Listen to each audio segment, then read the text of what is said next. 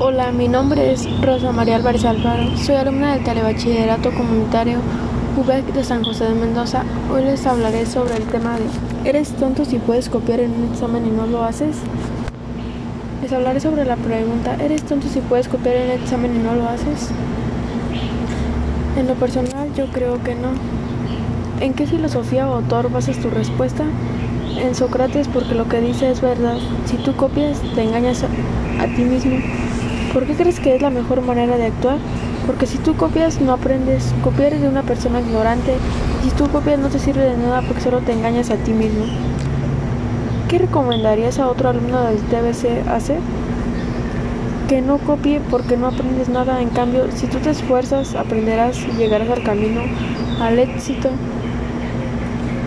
Para concluir recomiendo a un alumno de mi, de mi telebachillerato